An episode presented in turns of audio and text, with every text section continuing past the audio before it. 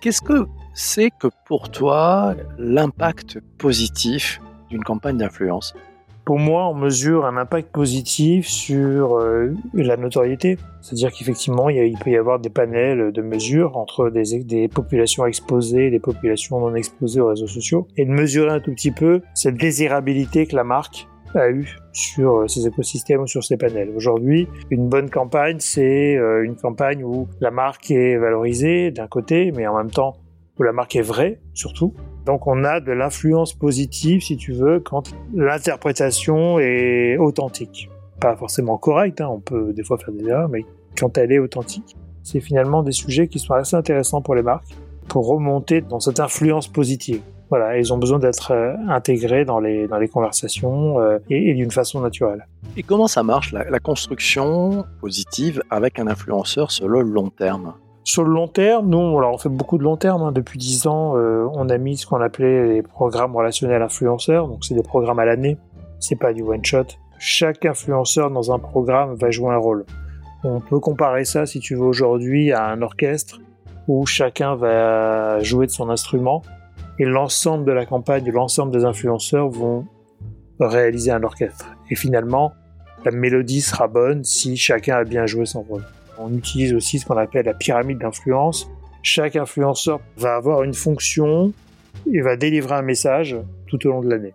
Ces messages-là sont pas des messages que nous on va définir, hein, évidemment. On pense que les influenceurs qu'on a mis dans le programme vont toucher une population assez large qui correspond à la cible de nos, clients et qui vont chacun interpréter le produit tout au long de l'année dans des différents moments qui vont permettre, si on agrège finalement ces petites parts de voix euh, respectives, vont générer l'image de la marque sur les réseaux sociaux. Et finalement, tu vas t'apercevoir que c'est plus la marque qui s'exprime, mais c'est les influenceurs qui s'expriment pour la marque et qui vont du coup devenir évidemment des ambassadeurs. Alors c'est un petit peu des, des termes galvaudés, mais en tout cas des représentants au quotidien des marques. Une récente étude de Cision porte sur le marketing de l'engagement. Quelle est selon toi la meilleure tactique pour une campagne d'engagement réussie? Il faut que le contenu soit vrai. Il faut que le discours soit vrai, il faut que l'influenceur euh, joue un vrai, un vrai rôle. Si tu veux, dans les campagnes communautaires, ça dépend après ce qu'on appelle engagement. Hein. Est-ce que c'est du like et du commentaire? Si tu veux une, campagne communautaire qui fonctionne, tu fais un jeu concours et ça fonctionnera. Mais c'est pas ce que j'appelle moi une campagne d'engagement sur laquelle on va avoir des interactions. Il faut que le produit soit naturellement intégré dans la vie de l'influenceur. C'est la meilleure façon de pouvoir être communautaire. Qu'est-ce que tu as appris durant ces dix dernières années dans ton métier sur la meilleure façon de travailler avec des influenceurs? Finalement, ce sont des choses très, euh, très terre à terre. C'est l'humain, c'est beaucoup d'émotions, c'est beaucoup de, de conversations, beaucoup de compréhension et d'écoute. Par rapport à ce que j'ai pu faire avant ou par rapport aux différentes techniques de marketing, je pense que c'est le seul média vivant, même si j'aime pas les appeler médias vivants, mais en tout cas c'est le seul levier marketing vivant avec des vrais gens et qui ont chacun une personnalité, chacun une façon de s'exprimer, etc. Donc pour moi, ce qui est très intéressant dans cette euh, dans cette expertise, c'est de travailler avec des gens uniques et chaque campagne est unique, chaque euh, partition est unique sur laquelle on peut on peut intervenir.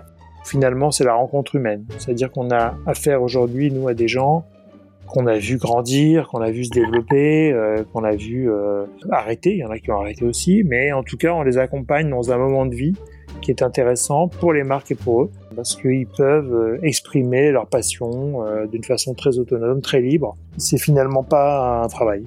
C'est vraiment des rencontres et des, des expériences de vie hyper enrichissantes. C'est quoi pour toi le futur de l'influence? Je serais milliardaire si je savais ce que c'était. Ça évolue tous les ans, c'est sûr. Euh, aujourd'hui, on est dans une phase où il y a beaucoup de gens qui veulent être influenceurs pour gagner de l'argent, ce qui n'est pas évidemment la, bonne méthode et la bonne approche. Très peu d'influenceurs resteront, je pense, à la fin. Les meilleurs seront euh, ceux qui seront le plus authentiques, encore une fois, et le plus, euh, terre à terre par rapport à ce qu'on leur demande de faire. On pourrait aller vers de l'influence privée, ce que j'appelle moi un tout petit peu le phénomène qu'on a sur Facebook avec des groupes. On va aller ne pas exposer ses avis au grand public, mais plutôt être en réseau privé, puisqu'on a moins de contraintes, on a moins d'obligations aussi, on a de la vraie influence finalement, parce que on est là pour contribuer à des discussions. Maintenant, euh, c'est pas encore demain quand même. On est sur une phase encore de croissance sur ce marché de l'influence qui va arriver à maturation à mon avis dans 3-4 ans. Et on va avoir beaucoup d'acteurs qui vont disparaître, des nouveaux qui vont arriver. Donc on va avoir une certaine offre qui aujourd'hui est encore un petit peu Far West. Il y a les plateformes, il y a les agences. Il y a pas mal de discussions autour de cet écosystème aujourd'hui parce qu'on a des gens de la télé-réalité qui vont venir euh, polluer un tout petit peu ce qui se passe dans les vraies relations influenceurs-marques, mais ça va s'arrêter aussi, je pense, ça va se, calmer un petit peu. On va aller vers des phases d'influence authentiques, responsables, où les influenceurs devront faire des choix et, vont faire des choix obligatoirement sur les marques, sur leur engagement, et on va leur demander un peu plus d'engagement, je pense, euh, à l'avenir. Qu'est-ce qui te rend dingue avec l'influence? Qu'est-ce qui t'énerve? Ce qui m'énerve, c'est qu'aujourd'hui, c'est un sujet à la mode. Donc, beaucoup de gens veulent euh, graviter euh, sur ce sujet et que ce n'est pas un sujet à la mode, évidemment. C'est une vraie transformation sociétale, de consommation, d'usage euh, intergénérationnel. C'est pas un sujet pour les jeunes, c'est un sujet transgénérationnel. Euh, Aujourd'hui, voilà, on passe de moins en moins de temps quand même devant les télés et de plus en plus devant les écrans et de plus en plus sur les réseaux sociaux. J'espère que ce marché va se réguler un peu plus, qu'on va mettre des règles aussi de pratique, de déontologie, euh, voilà, parce que ça quand même attire beaucoup beaucoup d'acteurs qui euh, sont complètement issus d'autres milieux, qui peuvent venir en profiter, tirer bénéfice pendant quelques temps et laisser finalement des traces assez négatives sur le, sur le sujet. Ton mot de la fin pour cet épisode du podcast, ta phrase inspirante Écoute, pour moi, euh, le social media est roi et l'influence est sa reine. Cet épisode vous a plu? Vous avez envie d'aller plus loin pour mieux comprendre l'influence digitale? Voici quatre choses toutes simples que vous pouvez faire. D'abord, vous abonner sur votre plateforme de podcast préférée. Ensuite, partagez cet épisode sur vos réseaux sociaux. C'est facile et c'est prévu dans votre application de podcast.